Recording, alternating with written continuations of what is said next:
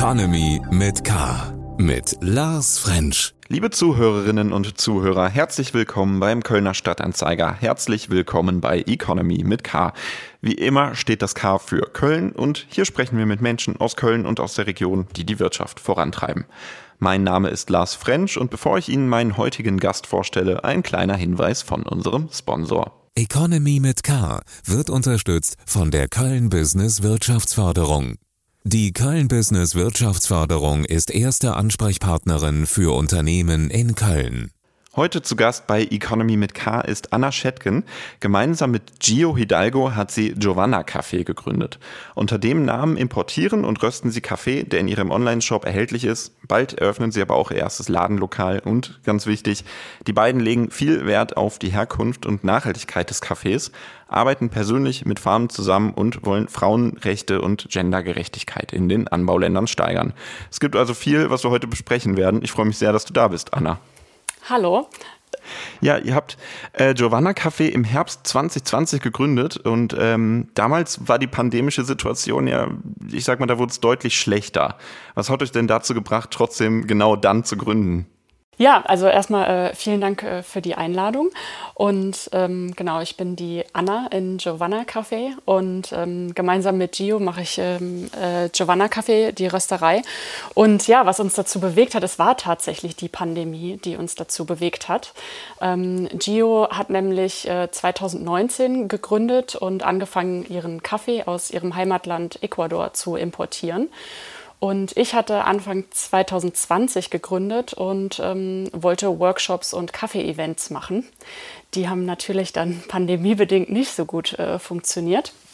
Und ähm, ja, meine erste äh, Corona-Not-Idee war dann quasi einen kleinen Online-Shop äh, auf die Beine zu stellen, äh, in dem ich mit verschiedenen Röstereien zusammengearbeitet habe und deren Cafés verkauft habe. Und äh, bei Gio lief es so mehr oder weniger okay an, aber eben nicht so gut wie, äh, wie erwartet oder wie vorher vorausgesagt, weil sie einfach nicht äh, gut in Kontakt treten konnte mit neuen Röstereien. Und da mal anzurufen oder einfach mal ähm, Proben vorbeizuschicken ohne persönliche Kontakte ist einfach ein bisschen schwierig, weil das machen halt mittlerweile dann auch ähm, viele im größeren und im kleineren Stil. Und da wir uns beide aus der, ähm, von der Arbeit in der Kölner Rösterei kannten und äh, wussten, dass wir jeweils ähm, wirklich auch Kaffee-Expertise haben und ähm, ein gewisses äh, Netzwerk, äh, haben wir beschlossen, das erstmal einfach so zu starten und zu sagen, ich habe einen Online-Shop, du hast Rohkaffee, wir können beide Kaffee rösten, lass das mal ähm, ausprobieren. Und dann haben wir das ausprobiert und eigentlich war so ab ja, ab dem ersten Moment, in dem wir zusammengearbeitet haben, klar, dass das äh, ja, ein weiterer oder ein, ein längerer Weg für uns gemeinsam wird, weil wir einfach sehr gut harmonieren in unserer Arbeit und gleiche Werte auch vertreten. Aber das ist ja schon interessant, weil ihr habt ja wirklich dann im Grunde so, so ergänzt euch ja dadurch perfekt. Also es ist ja schon eher ein ungewöhnlicher Zufall oder würdest du sagen, das war schon, ja gut, wir kannten uns und wir haben sowieso beide irgendwie für das Thema vorher interessiert und haben uns in die Richtung entwickelt. Also war das Zufall oder? Oh, Zufall, ich weiß nicht, aber ähm, es war schon eher zu, also es war schon Zufall, dass wir uns quasi wieder begegnet sind, weil wir ja beide schon äh, nicht mehr in der Rösterei gearbeitet haben. Und wir haben uns tatsächlich auch zu einem Podcast getroffen an dem Tag, an dem wir beschlossen haben, dass wir äh, äh, gemeinsam weitergehen könnten, weil ich seit ungefähr drei Jahren jetzt einen Kaffee-Podcast mache und ich mit ihr darüber gesprochen habe, ähm, wie jetzt gerade ihr Importunternehmen läuft und was sie da eigentlich so genau macht. Und der Gesprächsflow in diesem Podcast, der war einfach sehr, ja, sehr gut. Also wir sind da wirklich von einem Thema aufs nächste gekommen und es war einfach super spannend und es war so ein, ähm, danach haben wir noch super lange äh, äh weitergesprochen und da haben wir dann äh, bei einem Bier irgendwie gesagt, so ja, irgendwie könnte, könnten wir mal darüber sprechen, ob wir, äh, ob wir noch mehr machen. Und äh, dann haben wir uns ein paar Wochen später nochmal wieder getroffen und gesagt, ja, also wir wollen mehr machen.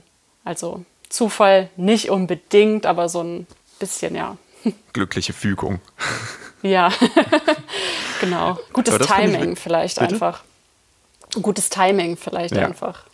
weil das fand ich wirklich spannend. Ich habe mir deine, also du hast ja genau, du hast gerade gesagt, du hast den Podcast, den Kaffeesahne-Podcast und ich habe mir den auch so ein bisschen durchgeschaut und auch reingehört und ähm, habe dann auch eben diese Folge mit Gio gefunden und ich dachte mir, ach witzig, weil die war im, ich glaube im Juni 2020 und die habt ihr im Herbst dann gegründet und ich habe mich auch sofort gefragt, war das jetzt schon irgendwie so, ich sag mal so so marketingtechnisch total äh, clever eingefädelt oder war das ähm, Zufall? Aber gut, du hast es ja erklärt, das war ja dann ähm, im Grunde so die, die Geburtsstunde von Giovanna Café, kann man fast sagen.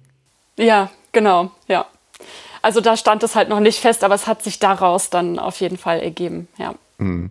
Was machst du sonst in dem Podcast? Also was sind so im Grunde die groben Themen oder was sind, was hast du für Gäste? Also der äh, Kaffee-Sahne-Podcast, den habe ich gestartet, weil ich gemerkt habe, dass es in der Kaffeebranche einfach so eine richtig schöne Community gibt und sehr viele Leute, die Lust haben, ihr äh, Wissen und ihre Expertise zu teilen. Und ich habe den so ein bisschen genutzt als äh, Türöffner für mich selbst, weil ich eigentlich eine eher zurückhaltende Person tatsächlich bin.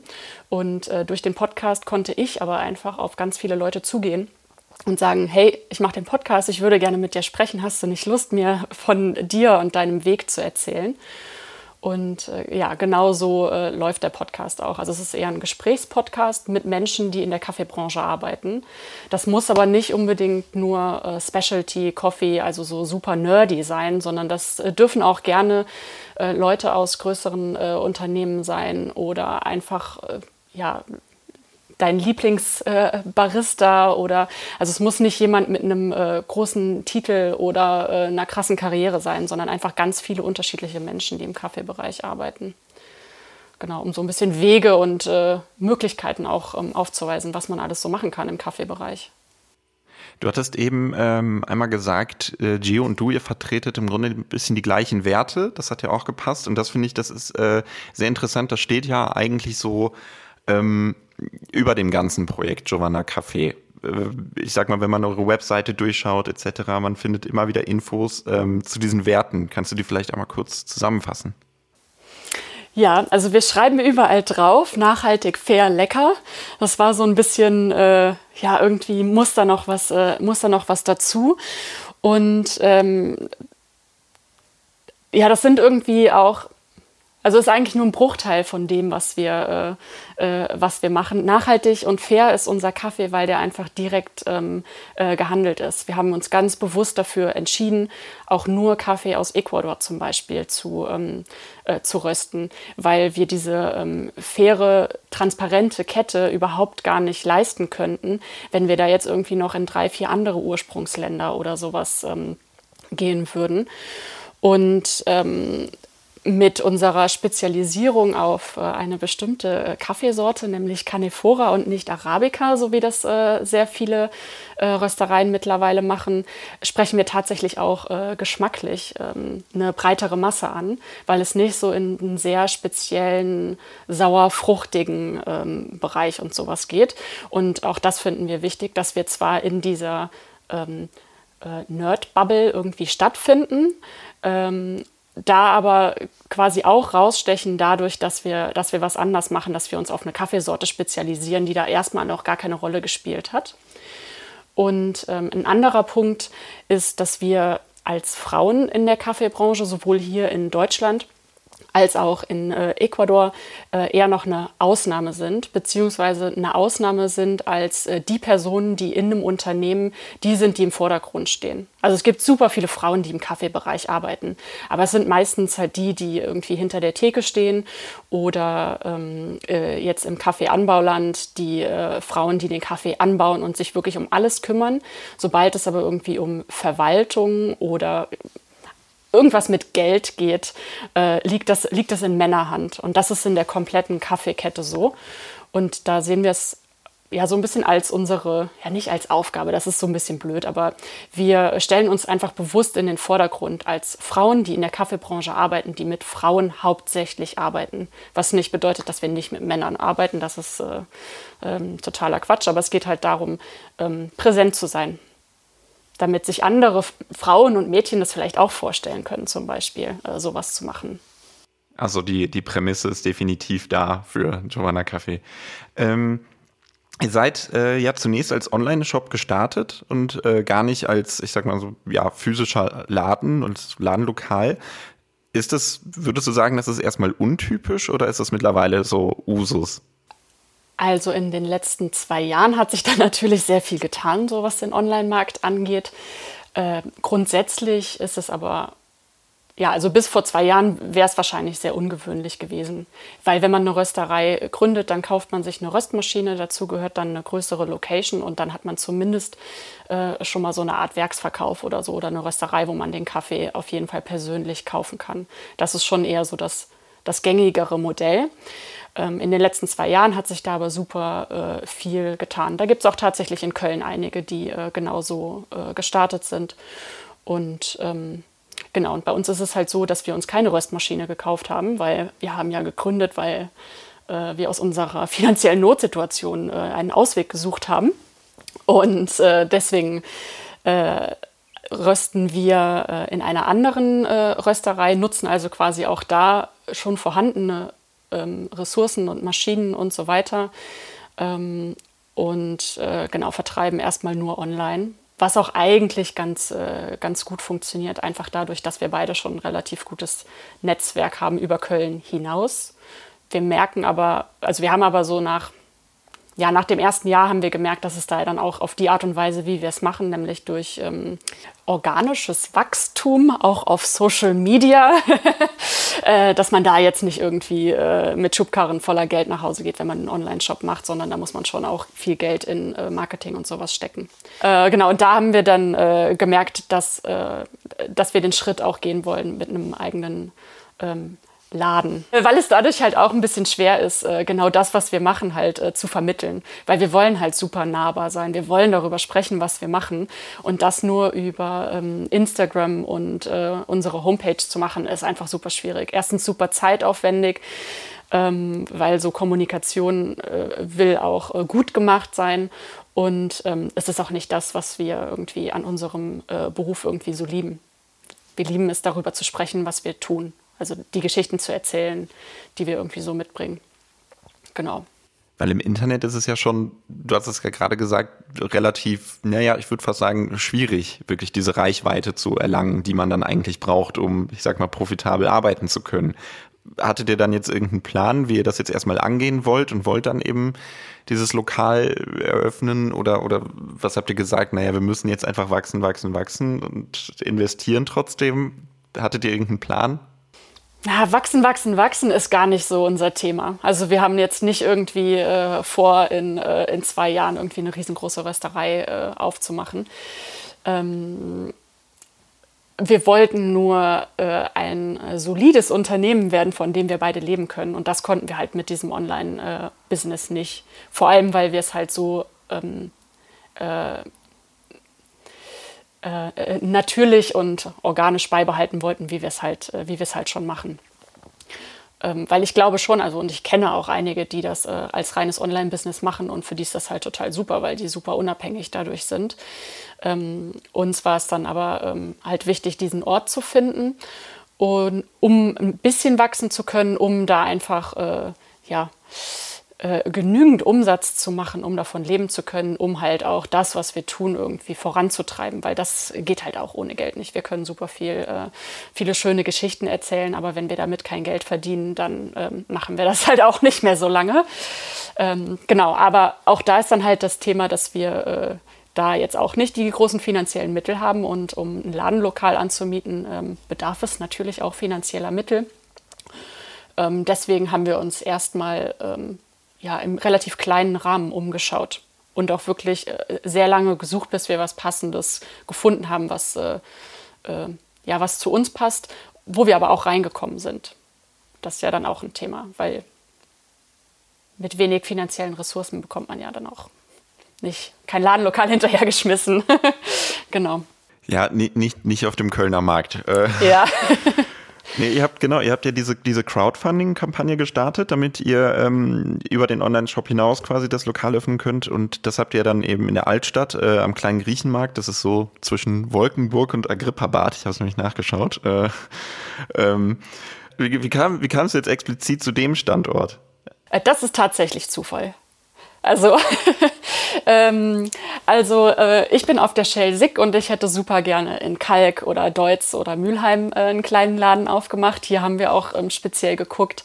Ein anderes Fädel, in dem wir viel geguckt haben, war äh, Nippes, weil äh, Gio äh, in, äh, in Weidenpesch lebt und ähm, das hat irgendwie da hatten wir irgendwie schon Berührungspunkte. Und bei der Innenstadt dachten wir immer, nee, auf gar keinen Fall. Erstens können wir uns das auf gar keinen Fall leisten. Das ist viel zu wuselig und ähm, da erreichen wir auch unsere Zielgruppe vielleicht gar nicht so sehr, die ja äh, jetzt nicht unbedingt TouristInnen sind, sondern schon eher Menschen, die in Köln leben, die ihre neue kleine Kölner äh, Rösterei suchen oder so. Ähm, oder so die kleine Rösterei, also die Fedelsrösterei oder so. Äh, genau. Und wir haben einfach so ein bisschen, äh, ein bisschen rumgeschaut, haben uns auch echt einige Sachen angeguckt, einige, die auch echt ganz toll waren, die dann meistens zu teuer waren.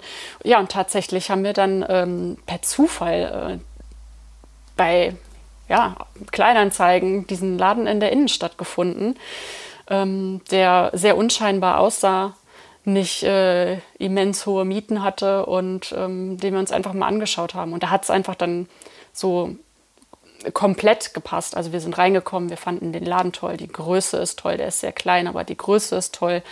Ähm, die Vermieterin, die wohnt direkt mit im Haus. Die findet das auch toll, dass wir ähm, zwei Frauen sind, die sich trauen zu gründen. Und ähm, ja, und so sind wir jetzt da, sind wir jetzt da gelandet, genau. Und ähm, da war dann schon klar, wir können auch, also wir können mit dem, was wir jetzt haben, können wir da einziehen und unsere kleine Online-Shop-Zentrale quasi da reinmachen. Und aber so ein bisschen, äh, ein bisschen äh, von uns aus wachsen, weil wir einfach endlich einen Ort haben, an dem wir das machen können, an dem wir auch arbeiten können, ein Büro haben, weil wir das beide bisher aus dem Homeoffice gemacht haben. Also schönes Kaffeelager in meiner Zwei-Zimmer-Wohnung. Ähm, genau. Ähm, und wir wollten aber natürlich gerne, dass das mehr ist als einfach nur ein, unser kleines äh, Lager. Und äh, dafür brauchten wir dann ein bisschen Geld und weil wir schon, ja, also wir haben uns halt schon länger jetzt darüber Gedanken gemacht, wie wir das so machen. Und da wir einfach durch den Podcast und durch Instagram auch schon ähm, mit Giovanna Café und auch durch äh, Gios Arbeit als Rohkaffee-Importeurin ähm, einfach ein sehr gutes Netzwerk haben und sehr viele ähm, Menschen äh, kennen, die unsere Arbeit zu schätzen wissen und von denen wir auch wissen, dass die bereit sind, da einfach ein bisschen äh, zu supporten, haben wir das Ganze dann in einem Crowdfunding gemacht. Und ähm, ja, das war, dann, das war dann auch erfolgreich. Also da ist quasi das, was wir uns vorher vorgestellt haben, ähm, aufgegangen. Also da waren sehr viele Leute, die das, ohne dass wir viel machen mussten, super, äh, wirklich sehr, sehr cool gepusht haben. Also das war ein Rausch. Ja. ja, aber das ist doch wundervoll. Ähm, ihr habt 17.000 Euro, glaube ich, eingesammelt über das Crowdfunding. Ähm, was habt ihr euch jetzt, das klingt jetzt so, so, schön, was habt ihr euch davon gekauft oder was müsst ihr vielleicht euch jetzt organisieren für, für den Laden? Ja, also genau, 17.000 Euro war so unsere ziemliche Untergrenze ähm, weshalb das jetzt kein super pompöser Laden wird. Aber ähm, genau, das ist jetzt alles in die Wege geleitet. Wir sind ja seit Mitte November in dem Laden, seit Mitte Dezember wissen wir, dass wir das Crowdfunding geknackt haben und seit Mitte Januar haben wir jetzt das Geld auf dem Konto. Und ähm, genau, also seit Anfang der Kampagne haben wir so ein paar Sachen in die Wege geleitet. Also es werden jetzt äh, vor allem halt Möbel gebaut. Das ist so das äh, kostenintensivste. Ähm, da werden wir mit dem Geld auch nicht ganz äh, hinkommen. Da müssen wir mal gucken, ob wir das, also das werden wir wahrscheinlich dann über äh, Ratenzahlungen oder sowas machen. Äh, Wasseranschlüsse, Mühlen, weil ähm, wir möchten natürlich auch unseren äh, Kaffee gemahlen verkaufen. Und da kann man sich halt vorstellen, dass so eine ähm, äh, Verkaufskaffeemühle äh, neu irgendwie 2000 Euro kostet. Und das ist jetzt nicht so die Nonplusultra-Mühle. Ähm, genau, aber da haben wir jetzt zum Beispiel auch ein paar gebrauchte Sachen ähm, gekauft von anderen Röstereien, die das halt auch mitbekommen haben, dass wir neu aufmachen. Ähm, genau, was steht da noch an? Ja, also die Gewerbeummeldung, Anmeldung, Kassensystem. Also was da halt alles, ja genau. Ähm, auch die Zeit, die wir halt brauchen, bis es fertig ist, weil ähm, also wir werden voraussichtlich Anfang äh, März eröffnen können Und das bedeutet ja aber schon, dass das drei Monate in diesem Jahr noch sind, in denen wir äh, noch keinen Ladenverkauf haben, in dem unser Umsatz jetzt noch nicht äh, stark steigen wird. Ähm, genau, also Zeit haben wir uns damit auch ein bisschen gekauft. Wie, wie ist es? Plant ihr jetzt erstmal im Grunde den gesamten Kaffee zu verkaufen oder wird es da auch, ähm, ich sag mal, Möglichkeiten geben, sich hinzusetzen und den vor Ort zu trinken oder vielleicht auch was zum Snacken oder seid ihr so, ich sag mal, wirklich minimalistisch nur auf Kaffee und den Verkauf? Also schon sehr minimalistisch. Ähm, es ist hauptsächlich ein äh, Kaffeebohnenverkauf, gerne auch unverpackt, das ist uns wichtig. Und ähm, es gibt aber auch eine kleine Kaffeebar. Also ähm, äh, ihr könnt gerne vorbeikommen und mal äh, den Kaffee probieren, was halt super wichtig ist, wenn man Kaffee trinkt. Ihr dürft euch auch mal äh, hinsetzen. Also es wird jetzt keine äh, großartig Tische, Stühle und sowas geben, aber es gibt eine sehr schöne Fensterbank. Ähm, und es ist auch einfach ein sehr schönes äh, Fädel und die Straße ist total schön, dass man da dann im Frühling, wenn wir dann eröffnen und äh, die Situation das dann auch langsam wieder zulässt, dass es auch auf jeden Fall ganz nett ist, mal auf einen Kaffee vorbeizukommen. Ähm, und es wird ein oder zwei Snacks geben, aber eher so in Richtung Keksform. genau. Ja gut, aber ist ja auch was. Ja. Ähm, und ich finde, ich finde das vielleicht ganz schön, weil ich sag mal, es ist ja dann möglicherweise sogar so ein ähm, Ort zum, zum Runterkommen, weil drumherum ist ja sehr viel los in der Innenstadt. Und äh, ich finde tatsächlich da die Gegend, das ist so ein bisschen so, man, man kommt von den großen Straßen und dann ist so ein bisschen ruhig auf einmal. Und das ist ja so schon ein bisschen äh, überraschend in der Innenstadt. Insofern ist das ja vielleicht eine genau die perfekte Nische. Ja, total. Also ähm, wir sind auch, äh, also waren auch ganz überrascht, weil wir ja, wie gesagt, gar nicht in der Innenstadt geguckt haben. Und äh, diese Ecke, also zwischen Neumarkt und Poststraße ist es ja dann äh, quasi, also super zentral, aber super ruhig. Und wenn ich das richtig sehe, wird es auch total schön grün, weil da ganz viele Bäume sind. Und also es, ich glaube, es wird einfach ein, ein, sehr schöner Ort, an dem man halt auch gerne einfach mal äh, kurz vorbeikommt. Und worauf wir uns halt auch konzentrieren wollen, ist ähm, äh, Workshops und Vorträge die ähm, sowohl von uns sein sollen, aber auch von äh, anderen, mit denen wir ähm, zusammenarbeiten, äh, aus der Kaffeebranche oder aus anderen Bereichen. Also da gibt es einfach super viele Möglichkeiten ähm, äh, ja, an Kooperationen, ähm, wie man da, sich da irgendwie austauschen kann. Also es wird jetzt nicht kein sieben Tage die Woche äh, Kaffee werden, sondern eher drei bis vier Tage die Woche geöffnet und der Rest der Zeit mh, hm, ja, ein Ort für kleine Veranstaltungen und Workshops und sowas. Mhm. Weil das finde ich, das finde ich auch ganz interessant. Das sieht man ähm, zum Beispiel bei euch im Online-Shop. Da gibt es ja auch, ähm, ihr habt euch da so ein bisschen, ja, wie soll ich sagen, ein paar Kniffe einfallen lassen, noch bevor ihr den Laden hattet, äh, vielleicht ähm, das Ganze, den ganzen Online-Shop so ein bisschen aufzuwerten, indem ihr eben zum Beispiel diese Online-Verkostung an, anbietet. Ähm, das finde find ich klingt auch so ein bisschen so nach einem Pandemiegewächs. Ähm, wie, wie läuft die ab? ähm, genau, ja, die äh, Online-Verkostung, die würden wir gerne auch äh, in den Laden verlegen dann demnächst. Äh, aber tatsächlich ist es eigentlich eine, äh, eine ganz schöne Sache. Die äh, läuft dann halt über die äh, üblichen Videokonferenz-Tools und wir verschicken drei verschiedene Cafés nach ganz Deutschland. Und äh, dann wird äh, zusammen Kaffee gemahlen, gerochen, die Bohnen irgendwie angeschaut und dann, ähm, und dann äh, verkostet und darüber gesprochen, was, ähm, ja, was es für, mit den Kaffees auf sich hat. Und wir haben halt das Glück, obwohl wir äh, ausschließlich Kaffees aus, äh, aus Ecuador rösten, haben wir doch eine sehr breite ähm, äh, Geschmackspalette, sag ich mal. Äh, einmal halt den Canephora, der, also der, der kräftige, der ein bisschen, der sehr ungewöhnlich für eine Specialty-Coffee-Rösterei ist, aber auch ähm, äh, äh, Arabica-Sorten, die äh, halt mal ein bisschen funky sein können und so. Und äh, so haben wir halt in diesen Verkostungen immer ganz bewusst drei sehr unterschiedliche Kaffees. Und das ist total schön, äh, daran dann ähm, zu, zu, also wirklich an diesem Beispiel zu verstehen, was es für Unterschiede gibt. Und das geht auch super gut. Ähm, äh, äh, online. Also besser, als wir uns das äh, gedacht hätten. Also das ist echt äh, eine ganz schöne Sache. Aber trotzdem vielleicht nicht schlecht, das dann bald in Präsenz wieder machen zu können. Ja. sehr gut.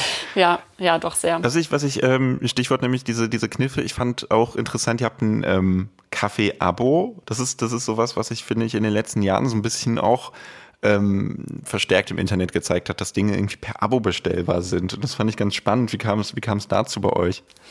Mm, also das hatte natürlich auch ein bisschen ähm, wirtschaftliche äh, Gründe, also für uns ein bisschen kalkulierbarer zu machen, wie viel wir eigentlich ähm, ähm, äh, rösten müssen, weil wir halt, wie gesagt, keine eigene Rösterei haben und da dann irgendwie äh, alle zwei Wochen äh, in die Rösterei zu fahren und nicht ganz genau zu wissen, wie wir jetzt den Kaffee loswerden. Ähm, da war dann ähm, die Idee mit dem, ähm, mit dem Kaffee-Abo, das ein bisschen kalkulierbarer für uns zu machen. Und es ist auch einfach eine äh, schöne, bequeme Sache. Also wenn, wenn man sich da irgendwie einen äh, Lieblingskaffee rausgesucht hat und äh, viele Menschen trinken halt zu Hause einen Kaffee und das ist der Lieblingskaffee und der soll dann bitte auch regelmäßig da sein. Mm, und da dann einfach zu sagen, jo, der kommt dann einfach äh, einmal im Monat fest, äh, dann brauche ich mir keine Sorgen zu machen. Ähm, ja, ist halt eine gute Sache. Also für, für, für euch als auch für, für die Kundinnen und Kunden eigentlich schön. Ja, ja, genau. Ähm, was ich auch auf eurer Website, was mir aufgefallen ist, ähm, sowohl auf der Website an sich als auch im Online-Shop, aber auch bei euch auf Instagram. Ähm, man, man sieht händische Kaffeemühlen, eine analoge Filter, so eine Handfiltermaschine. Und so sehr man auch sucht, ich glaube, man findet kein einziges elektronisches Kaffeegerät. Außer gestern in der Instagram-Story. da ist mir das das erste Mal aufgefallen. Da gab es einen Kaffeeautomat. Ähm, also kein Automat, aber so eine Maschine im Grunde. Äh, ist das Zufall oder ist das schon so eine bewusste Entscheidung? Also der, der Trend allgemein, also gerade jetzt bei Menschen, die sich für Kaffee näher interessieren, geht auf jeden Fall äh, in Richtung äh, Filterkaffee und von Hand aufbrühen.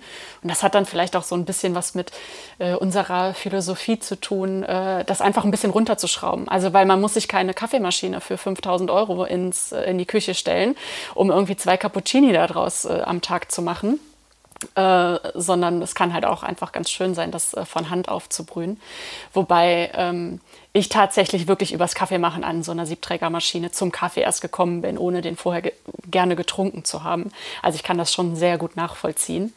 Und eigentlich hat es eher praktische Gründe, weil mh, mm, wir bisher keine Räume hatten, in denen wir sehr viel äh, äh, Fotomaterial äh, herstellen konnten. Und diese ganzen Fotos, die wir äh, gerne nutzen, sind halt mit unseren Handbrühmethoden entstanden. Und die vermitteln halt öfter, also finde ich, eher den eher das Gefühl von, das ist super easy, du kannst damit sofort starten. Du brauchst wirklich nur äh, eine Kaffeemühle, einen Handfilter und es kann losgehen ähm, wenn du dich wirklich dafür interessierst. Aber ähm, die Siebträgermaschine wird natürlich jetzt auch mit dem Laden wieder eine größere Rolle spielen.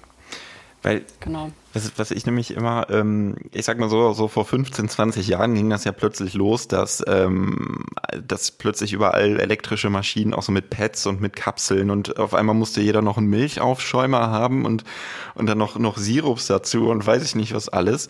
Und ähm, jetzt sieht man halt überall diese, diese Cold Brew und Slow Coffee und diese, diese Handfiltergeräte etc. Und ähm, ich finde das irgendwie ganz, ganz skurril, dass es so eine Zeit lang eben total in diese, diese, ich sag mal, Industrialisierung dieser, dieser Kaffee, äh, Sache ging und jetzt eben alles wieder andersrum ist. Und ähm, es, es ist ja an sich auch eine schöne Sache, weil ich sag mal, einerseits sind die Dinger natürlich wahnsinnig teuer, hattest du ja auch gesagt, und vor allem der Müll, der dabei entsteht. Und deswegen fand ich das ganz spannend, dass du gerade auch gesagt hattest, ähm, ihr achtet vielleicht darauf, dass ihr ähm, auch unverpackt anbieten wollt ähm, im Grunde dann quasi in, dass jeder so ein eigenes Gefäß mitbringt oder wie, wie soll das laufen? Genau, also Teil unseres äh, Crowdfundings war zum Beispiel, also man kriegt da ja so, man kann sich da ja so Dankeschöns quasi bestellen. Also ähm, man stellt da so ein paar Produkte rein, die man etwas überteuert verkauft, äh, damit da ein bisschen mehr bei uns rumkommt. Genau, und da hatten wir ein, äh, äh auch ein Kaffeeglas äh, unter anderem, wo man, womit man dann zu uns kommen kann und äh, den, den Kaffee unverpackt mitnehmen kann. Und äh, genau in so eine Richtung äh, geht das. Und auch unsere Verpackung jetzt, ähm, also Nachhaltigkeit spielt halt bei uns in super vielen Bereichen äh, eine Rolle. Das fängt irgendwie äh, ähm, beim nachhaltigen Anbau in Mischkulturen an und ähm, geht dann weiter über den äh, Export, Import, dass da nicht unnötig viel Verpackung um den Rohkaffee äh, drum kommt. Das ist gerade so ein Thema, was uns beschäftigt.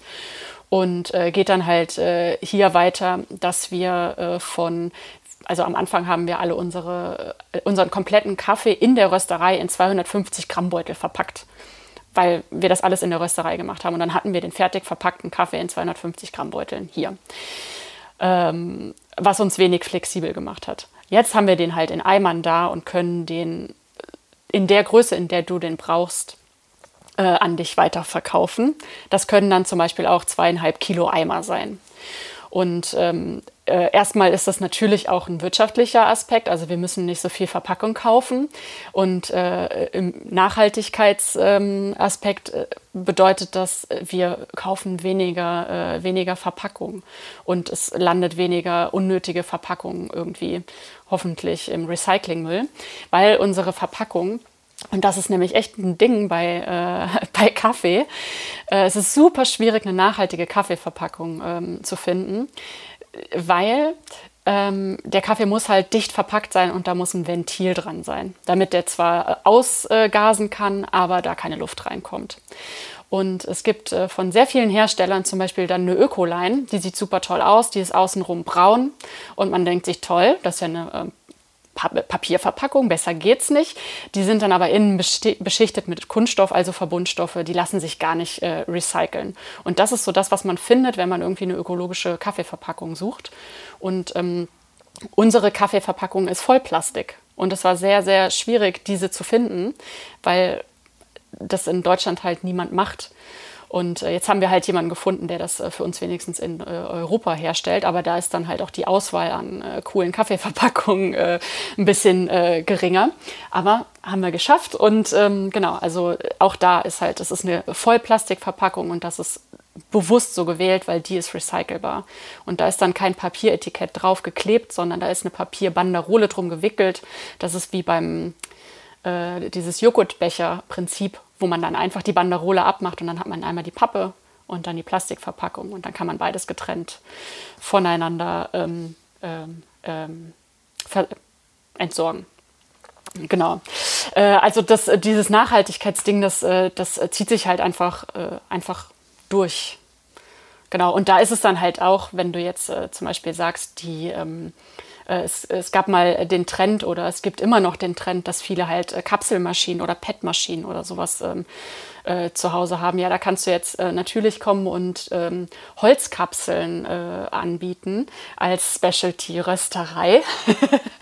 Äh, ist dann aber halt die Frage, ob das, ähm, ja, ob das so sinnvoll ist. Also, weil das ist ja immer noch unnötiger Müll, den du eigentlich nicht brauchst. Und es ist eigentlich einfach ähm, Kaffee ohne viel Müll ähm, äh, zuzubereiten. Genau. Ja. Was, was ist denn im Grunde für dich, sage ich mal, die beste oder richtige oder vielleicht auch, ich sag mal, ehrlichste Art von Kaffee für dich? Also sowohl in, in Zubereitung als auch in Herkunft. Ähm, so, so was ist, was ist für dich der richtige Kaffee? Puh.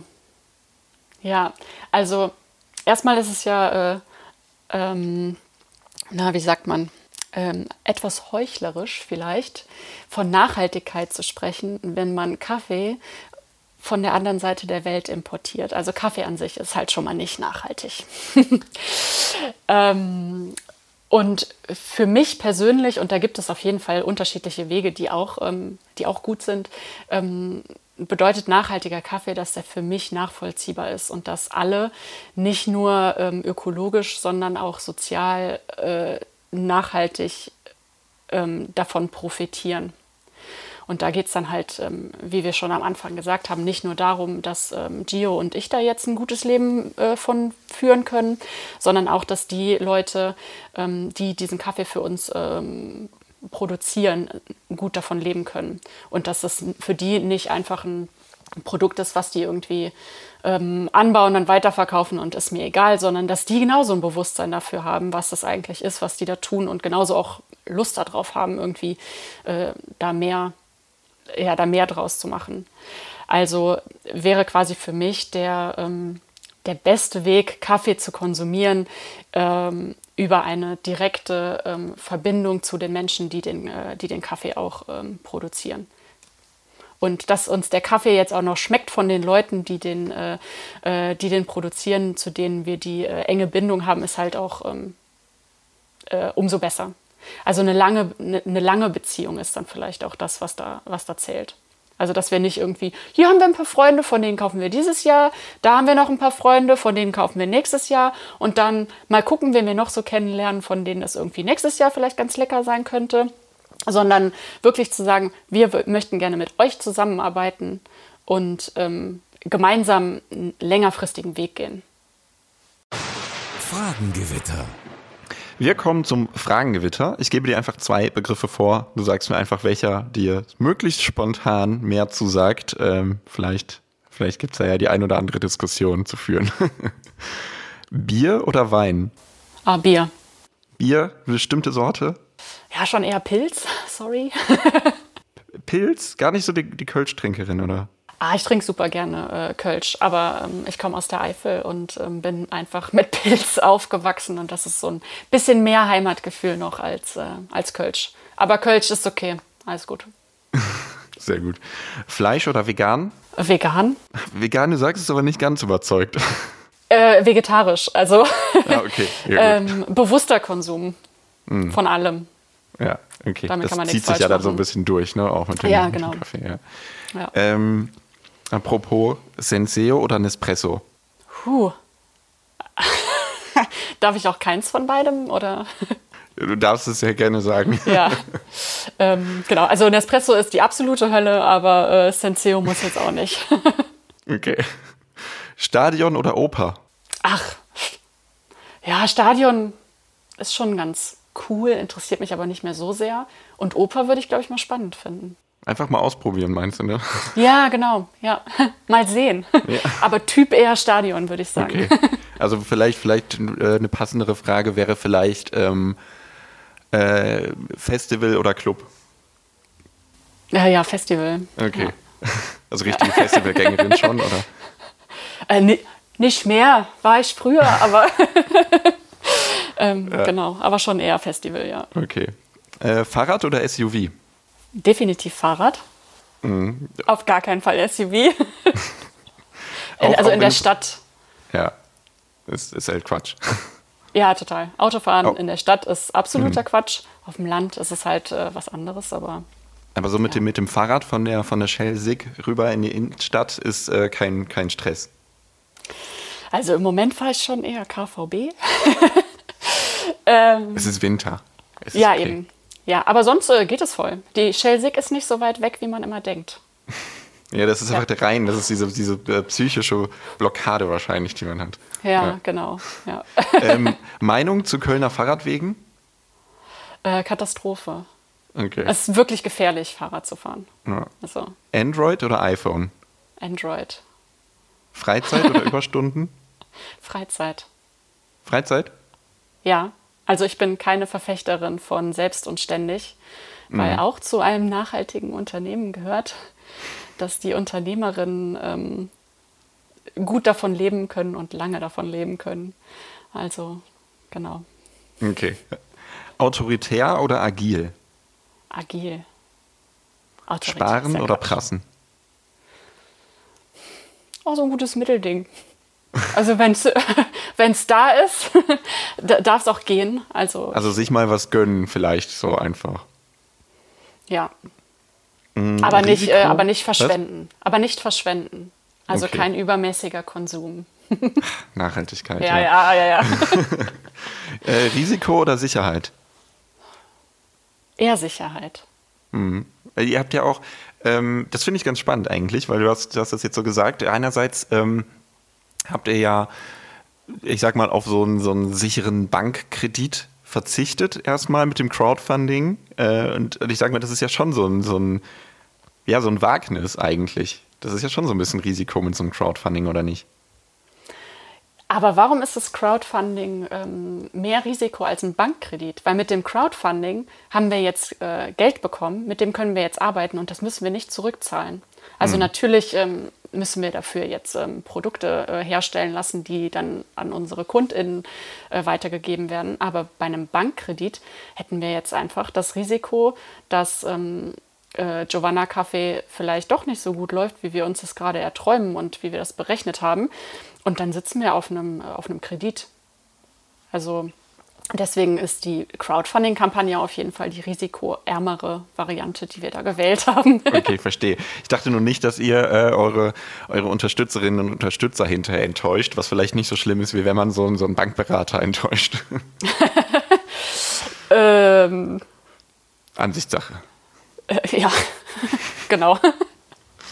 Okay.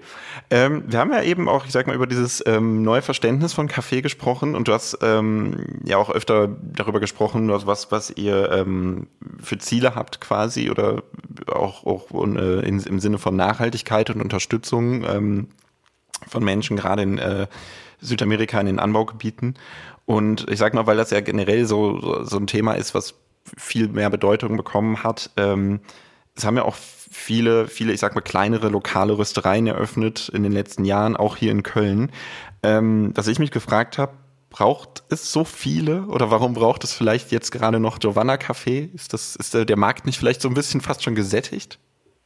Ähm, also der Markt ist gar nicht gesättigt. Also wir als Specialty-Röstereien, wir nehmen vielleicht 5% oder so des Markts ein.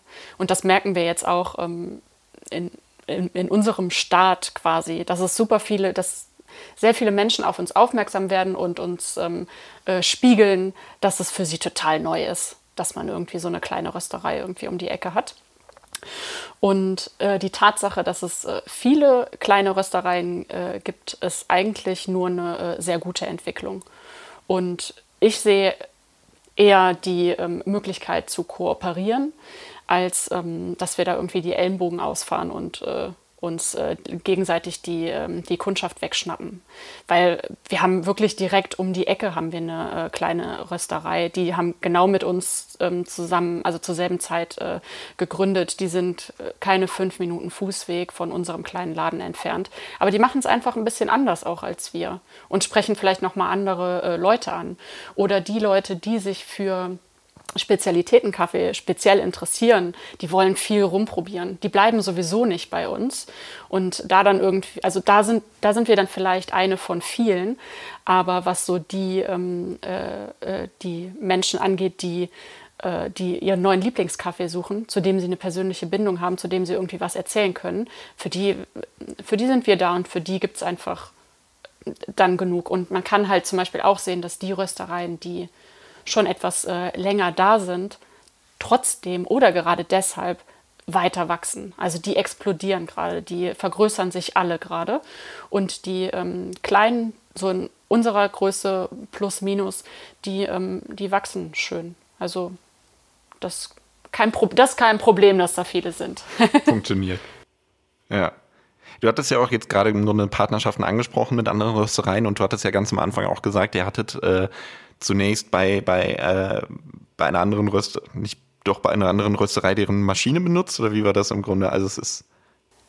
Ähm, ja, das ist vielleicht auch ein ganz, äh, ganz guter Aspekt. Also wir haben keine eigene Röstmaschine und wir planen eigentlich auch nicht, uns eine zuzulegen, weil wir, ähm, ich weiß nicht, ob ich das sagen darf, aber wir fahren zum Rösten nach Düsseldorf. ähm, Genau, also wir haben halt wie gesagt ein relativ gutes äh, Netzwerk und da hat sich das dann sehr schnell ähm, sehr einfach für uns ergeben, dass wir äh, nach Düsseldorf in diese Rösterei fahren, da äh, einen Tag lang den, äh, den, den Röster nutzen, alles was an Verpackungsmaschinen und so weiter da ist, alles mitnutzen konnten. So konnten wir sehr, also ohne große Hürde einfach einfach starten. Und das macht ja total Sinn, weil das ist jetzt schon auch eine Rösterei, die äh, ein größeres Volumen fährt und trotzdem ist der Röster nicht ganz ausgelastet.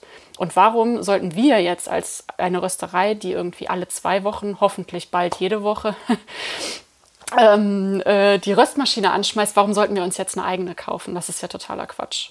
Und da gibt es tatsächlich auch in, äh, in Köln eine Rösterei, die haben das direkt so als Konzept gestartet. Also die haben selbst eine Rösterei gegründet, haben zwei ähm, Röstmaschinen gekauft, eine größere, eine kleinere. Und mittlerweile haben die, glaube ich, fünf andere kleine Röstereien, die diese Röster mitnutzen. Und das ist doch total super. Also, genau. Deswegen kommt für uns da jetzt auch nicht in Frage, ähm, da irgendwie was, äh, was dran zu machen. Was ja noch so ein bisschen bei ja. euch, ich sag mal, der, der, der USP ist, ähm, mit, mit, mit Gio, sie kommt ja selber aus äh, Ecuador und ähm, sie ist jetzt auch gerade wieder da und hat uns dankenswerterweise einmal per Sprachnachricht zusammengefasst, was sie dort so tut. Äh, wir hören einfach mal rein. Ich wollte dieses Rohkaffee-Import anders machen. Ich wollte das so direkt, so fair, so nachhaltig wie möglich machen. Und deswegen bin ich in der Regel zweimal im Jahr vor Ort, einmal vor der Ernte, einmal bei der Ernte. Und diese Zusammenarbeit mit den Kaffeeproduzentinnen ist mir sehr wichtig. Äh, nur wenn ich da vor Ort bin, ähm, kann ich mit denen einen richtigen Austausch führen. Ich kann mit, äh, den, mit denen äh, die Qualität verbessern. Man muss sich vorstellen, dass äh, da in ähm, den Amazonien von Ecuador, da wo die Kaffeeproduzentinnen äh, sich befinden, da gibt es keine richtige äh, Internetverbindung und nicht alle Produzentinnen äh, haben ein Handy mit Internet. Deswegen, äh, dass man vor Ort ist und mit denen direkt so Trainings äh, durchführt und mit denen dann den Kaffee verkosten und so weiter, das ist super wichtig. Also zum Meetings oder irgendwas über Internet ist sehr, sehr schwierig. Deswegen ähm, ist mir sehr wichtig, da vor Ort zu sein. Ähm, es gibt verschiedene Sachen, was wir machen, je nachdem, zum Beispiel jetzt vor der Ernte. Wir planen die, äh, die nächste Ernte, äh, Menge, Qualität. Wir versuchen immer, immer wieder die Qualität zu verbessern. Es gibt immer, es gibt immer äh, Verbesserungsmöglichkeiten. Es gibt immer neue Geräte, was man nutzen kann, um ähm, ja, Qualität zu kontrollieren oder zu verbessern. Es gibt immer neue, vielleicht Aufbereitungen von Kaffee ähm, nach der Ernte. Und deswegen, ähm, das ist super wichtig. Auch es gibt immer zum Beispiel neue Mitglieder und das ist auch wichtig, die neuen Mitglieder oder auch die alte immer äh, neues Wissen oder nochmal das zu wiederholen, was wie eine selektive Ernte funktioniert und warum das so wichtig ist und wie man den Kaffee so richtig trocknet und äh, aufbereitet und so weiter. Deswegen ähm, ist schon wichtig, dass man vor Ort ist, äh, dass ich auch hier bin. Äh, natürlich, ich spreche Spanisch, zum Glück. Ich bin hier geboren und deswegen ähm, für die ist auch angenehmer, dass jemand hier ist, die ähm, die Sprache spricht. Zwischen den Menschen, die Kaffee trinken und den Kaffeeproduzentinnen sind nur Anna und ich. Ähm, es gibt keine Zwischenhändler, also diese ähm, Lieferkette ist so kurz, dass wirklich sehr transparent ist und ähm, man kann alle die Infos bekommen von, von uns und von mir hier vor Ort, äh, wie viele Mitglieder gibt es äh, bei der Frauenkooperative oder bei anderen Kooperativen? Wie viel äh, bekommt jeder Kaffeeproduzent für den äh, Kaffee? Wie viel kostet so äh, zum Beispiel Kaffee zu exportieren oder zu importieren? Ähm, alle, alle diese Info, Infos bekommt man von, von uns. Ähm, deswegen, ähm, wir vermeiden alle Zwischenhändler so, dass das super transparent und äh, deutlich bleibt. Ähm, außerdem, ähm, ich bezahle direkt die Kaffeekooperativen, ähm, so dass ich weiß ganz genau, wie viel die bekommen. Ich weiß auch ganz genau, wie viel die Kaffeeproduzentinnen bekommen. Ähm, das ist auch für mich sehr wichtig. Ja, erst einmal vielen Dank, Gio, für den Bericht aus Ecuador. Ähm, Sie sprach ja von der Transparenz und ihr habt auch auf der Webseite äh, genau aufgelistet, mit wem ihr zusammenarbeitet. Ähm, warum ist das so wichtig? Also Rückverfolgbarkeit bei einem äh, Produkt, was äh, quasi einmal um die äh, halbe Welt gereist ist, ist, glaube ich, äh, grundsätzlich äh, ähm, sinnvoll. Weil ähm, viele Menschen das auch nicht so richtig verstehen, wie, äh, wie Kaffee überhaupt angebaut wird und was da so, was da so hintersteckt. Und natürlich können wir jetzt ähm, als ähm, wir als äh, kleine Kaffeeunternehmerinnen aus Deutschland äh, können euch jetzt natürlich erzählen, wie, äh, wie Kaffee angebaut wird und wie das funktioniert. Aber da wirklich eine äh, Schnittstelle äh, zu sein, also in dem Fall natürlich ist Gio mehr als eine äh, Kaffeeunternehmerin aus Deutschland, sie ist in Ecuador auch aufgewachsen und ähm, weiß einfach, wie, das, wie es da läuft. Ähm, da einfach äh, den, den wirklichen Bezug zu, zu haben, äh, ist meiner Meinung nach super wichtig, um es halt äh, wirklich voranzutreiben. Weil wir können jetzt ein, äh, eine Excel-Tabelle online stellen und äh, alle können sich die Preise angucken die ähm, geben aber meiner Meinung nach nicht wirklich äh, Aufschlüsselungen darum, wie, ähm, äh, darüber, wie, wie es jetzt wirklich vor Ort aussieht. Und da einfach von Anfang an ähm, mit wenigen Menschen zusammenzuarbeiten und das dann aber transparent zu halten, macht es äh, für alle Beteiligten äh, leichter zu verstehen, äh, was eigentlich passiert.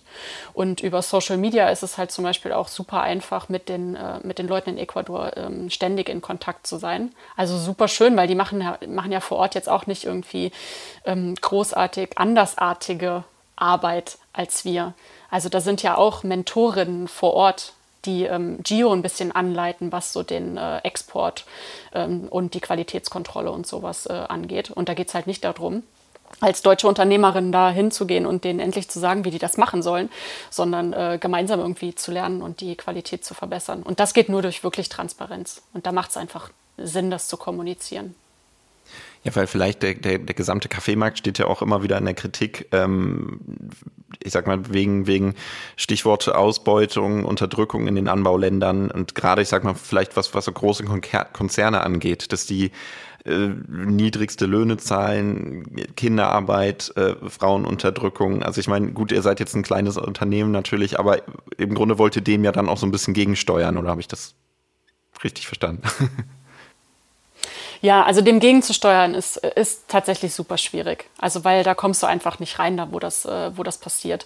Aber nach außen zu kommunizieren, dass es auch anders gehen kann und dass, ähm, dass äh, Leute verstehen, wie, äh, wie Kaffeeanbau und Handel funktioniert, ähm, sollte halt schon irgendwie ähm, zum, zum Denken zumindest anregen. Weil wenn ich in, in einen Supermarkt gehe und da kostet ein Kilo Fairtrade gesiegelter Kaffee 6 Euro. Davon gehen 2,19 Euro Kaffeesteuer äh, in Deutschland schon mal ab. Das kann einfach nicht funktionieren. Da kann also da kann an der anderen Seite nicht genug übrig geblieben sein. Weil da kannst du ja dann auch davon ausgehen, dass da super viele Menschen noch dazwischen stecken. Also bei uns ist es ja wirklich so, das sind Gio und ich und dazwischen ist also sonst ist da niemand dazwischen, aber in der Regel sind da ja schon auch mehr Menschen dazwischen und alle Menschen in dieser Kette wollen ja irgendwie davon, äh, ähm, davon leben. Ähm, unser Ansatz ist jetzt nicht so der einzige und der beste. Also es gibt äh, super viele Röstereien, die das auch über große äh, Importunternehmen äh, gut machen, weil es auch große Importunternehmen gibt, die, ähm, ähm, die, das, die das gut machen. Und da passiert auf jeden Fall was. Und es passiert auf jeden Fall auch was, ähm, weil sich, ich weiß nicht, ob durch die, also jetzt pandemiebedingt oder, also die Leute interessieren sich halt eher für die Produkte, die sie, ähm, die sie konsumieren. Das ist auf jeden Fall, äh, den Trend kann man auf jeden Fall äh, erkennen. Und da jetzt irgendwie mehr, ähm, ja. Und da, da, wollen wir einfach so ein bisschen ähm, mit dabei sein, im Kleinen einfach. Oder vielleicht andere motivieren, genauso zu handeln ich sage mal, es ist ja vielleicht auch so ein bisschen die richtige Zeit, gerade weil das Stichwort Nachhaltigkeit und, und Transparenz in den letzten Jahren immer mehr ähm, ja, an Bedeutung gewonnen hat. Also das ist, ich, vielleicht, vielleicht ist es so ein bisschen wirklich, dass die Menschen jetzt auch dazu bereit her sind als noch vor ein paar Jahren. Ja, ja, auf jeden Fall. Also es ist ein Trend, der uns in die Karten spielt, vielleicht. ja. Ähm, Gio hat ja auch die äh, Frauenkooperative in der Sprachnachricht angesprochen. Ähm, der Name verrät ja eigentlich schon so ein bisschen, was es ist, aber kannst du vielleicht einfach nochmal zusammenfassen, worum es sich bei dieser Frauenkooperative handelt und warum das so wichtig ist? Ja, also die, ähm, äh, die Frauenkooperative ist ein äh, Zusammenschluss von äh, mittlerweile ungefähr 400 Frauen, die äh, Kaffee anbauen. Und die Kooperative funktioniert so, dass es quasi eine feste ähm, Schnittstelle gibt, äh, gibt, wo der äh, Kaffee verarbeitet wird. Und äh, viele dieser Kaffees werden in ähm, Mischkulturen angebaut. Ähm, heißt, die Leute bauen halt, äh, oder die Frauen in dem Fall, äh, bauen äh, nicht nur Kaffee an, sondern auch Bananen, Kakao etc. Ähm, und dabei fallen dann auch mal nur zwei Kilo äh, Rohkaffee oder sowas an. Und den alleine zu vermarkten, macht ja überhaupt gar keinen Sinn. Und deswegen haben die sich zusammengeschlossen und äh, verarbeiten und vermarkten diesen Kaffee ähm, gemeinsam. Und das, äh, das Ding ist halt, dass, äh, dass es oft so ist, dass die Frauen die äh, Produzentinnen des Kaffees sind und dann aber die Kooperative äh, von, äh, von einem Mann verwaltet wird. Und da ist dann halt jetzt wirklich ähm, also die letzten zwei Jahre hat äh, Gio wirklich sehr eng mit dieser Frauenkooperative zusammengearbeitet, dass, ähm, dass da einfach eine ähm, funktionierende Verwaltung entstehen kann, die auch den und die, äh, eine Qualität an Kaffee, der für den, äh, der für den Markt auch funktioniert sodass sie da auch eine eigene Röstmarke zum Beispiel entwickelt haben, die die, ähm, die, die dort selbst vermarkten, dass die einfach einen Bezug zu dem, äh, zu dem Kaffee mittlerweile auch haben und so natürlich auch voll Bock haben, die Qualität äh, noch, mehr zu, äh, noch mehr zu verbessern. Weil was interessiert die das, was wir hier in Deutschland haben wollen, aber wenn die den halt selbst rösten und vermarkten, haben die halt auch eine eigene Motivation, das, ähm, ähm, das besser zu machen. Genau eine andere ähm, Partnerschaft, mit denen ihr da zusammenarbeitet. Ich glaube, da ist, da herrscht zumindest eine, eine fast Parität unter den äh, Mitarbeitenden. Ähm, und, ich, ihr habt das Thema ja auch auf der Webseite nochmal präsent. Äh, da steht der Satz, unsere Rollen als Frauen in der Kaffeebranche sind wir uns bewusst. Und da habe ich mich gefragt, was genau bedeutet das? Äh, Frau in der Kaffeebranche zu sein. Also für die Produzentin hast du es ja gerade auch schon so ein bisschen äh, angedeutet, ähm, aber eben auch für euch. So was, was, was, was ist das Rollenverständnis oder vielleicht die Schwierigkeit? Mm, also Kaffeerösten ist halt ein sehr handwerklicher Beruf äh, eine sehr handwerkliche Tätigkeit. Und ähm, es werden Kaffeesäcke, die 60 Kilo äh, wiegen, hin und her äh, geschoben und getragen und äh, die äh, paar Kilo Röstkaffee möchten auch oben in den Kaffeeröster äh, reingehoben werden und so weiter. Und da ähm, sieht man vielleicht nicht so häufig Frauen. Mittlerweile doch schon auch öfter, aber ähm, mm, ja, viele würden uns das vielleicht nicht so sehr zutrauen. Und das, äh, das Problem ist, ähm, dass ähm, also wir haben halt, wie gesagt, beide in der, ähm, in der Rösterei auch gearbeitet, wo wir mit ganz anderen Mengen gearbeitet haben. Und ich ähm, war dort die erste Frau, die äh, auch an die Röstmaschine ähm, regelmäßig gegangen ist, also Gio unter anderem auch. Und ich war dann aber die ähm, erste, die da als Produktionsrösterin auch, ähm, äh, auch gestanden hat.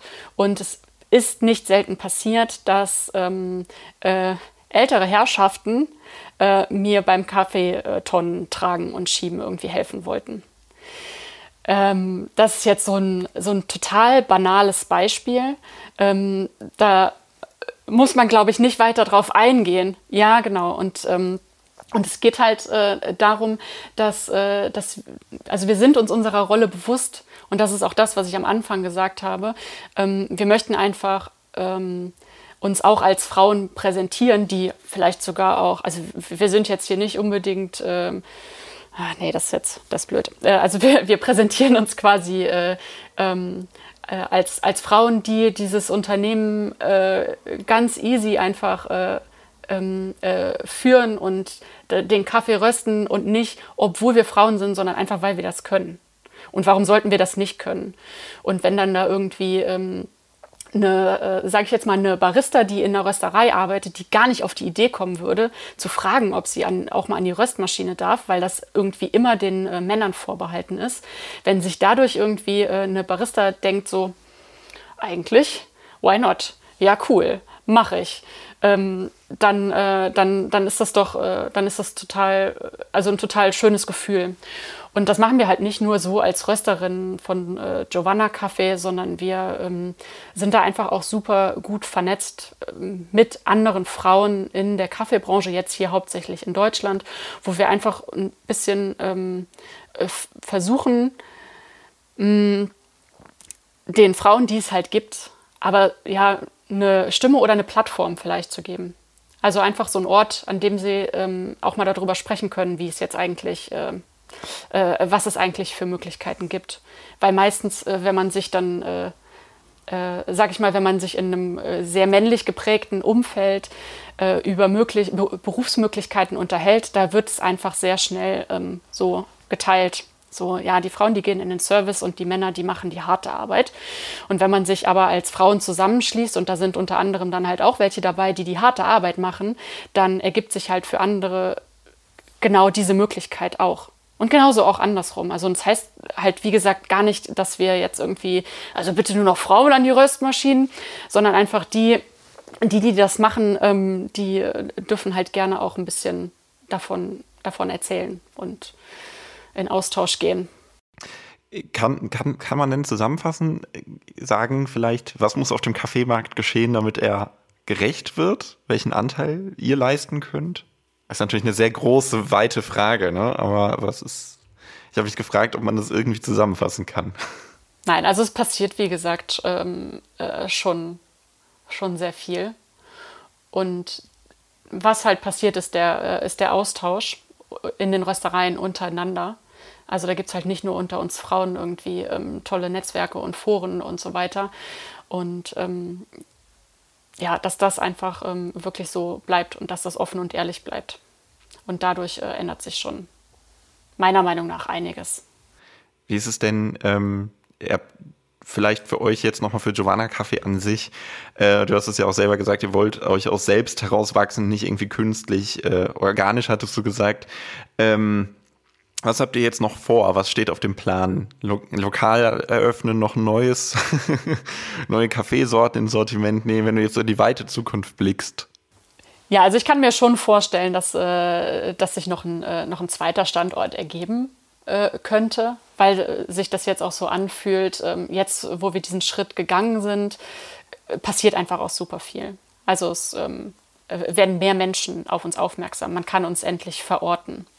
Was jetzt der, ähm, der Plan an sich erstmal mit dem, äh, mit dem Laden ist, ist ein ähm, wirklich äh, regelmäßiges, äh, also regelmäßige äh, Umsätze zu haben. Das ist schon mal eine Riesensteigerung ähm, für uns. Und ähm, da dann aber schon den Fokus irgendwann wieder auf ähm, äh, Workshop- und Vortragskonzepte zu legen. Und den, also und Gios Kaffeehandel ein bisschen, äh, ja, was heißt überschaubarer zu machen, einfach ein bisschen leichter zu handeln zu machen. Also dadurch, dass wir zum Beispiel mehr, also besser kalkulieren können, wie viel Rohkaffee wir brauchen und da dann vielleicht auch nochmal an weitere Schritte zu gehen und mit anderen Menschen noch zusammenzuarbeiten. Ähm, und äh, für mich bedeutet das zum Beispiel auch, ähm, diesen Standort und dieses Büro ähm, zu haben, den, äh, dass ich den äh, Podcast noch mal ein bisschen ausweiten kann. Also der hat jetzt, äh, sage ich mal, ein bisschen unter Giovanna Kaffee gelitten, weil da müssen einfach Prioritäten gesetzt werden, aber da äh, auch wieder eine gewisse Regelmäßigkeit äh, reinzubringen. Und regelmäßig äh, in so einem Online-Format präsent zu sein, ist ja nicht nur super schön und spannend und wir lernen sehr viel, sondern es hat ja auch eine Werbewirkung. Ähm, und äh, was, was Konsum angeht, nicht nur Kaffeekonsum, bewusster Konsum macht da einfach den, äh, den Unterschied. Und da geht es, äh, also natürlich sollen alle unseren Giovanna-Kaffee kaufen, das wäre mir am allerliebsten. Aber ähm, solange irgendwie äh, lokale Röstereien unterstützt werden, ist das schon mal ein, äh, ein guter Anfang, also oder ein guter Schritt in die äh, richtige Richtung. Weil bei Kaffee aus dem Supermarkt meistens doch sehr viel schief läuft. Ja, Anna, ich bedanke mich sehr herzlich für das wirklich schöne Gespräch mit dir und äh, vor allem wünsche ich Gio und dir weiterhin viel Erfolg mit Giovanna Café und bei der Ladeneröffnung im März. Ja, ganz, ganz lieben Dank, lieber Lars. Ähm, und ich freue mich, wenn du dann äh, im März auch mal auf den Kaffee vorbeikommen kannst. Ich glaube, werde werd ich tun, ja. Ja. Sehr gut. Und auch äh, an Sie, liebe Zuhörerinnen und Zuhörer, vielen Dank, dass Sie sich diese Folge Economy mit K angehört haben und vielen Dank natürlich auch an unseren Sponsor. Economy mit K wird unterstützt von der Köln Business Wirtschaftsförderung. Die Köln Business Wirtschaftsförderung ist erste Ansprechpartnerin für Unternehmen in Köln. Ja, und auch kommende Woche sind wir wieder am Start mit Economy mit K und freuen uns natürlich über alle, die unseren Podcast hören und weiterempfehlen. Machen Sie es gut.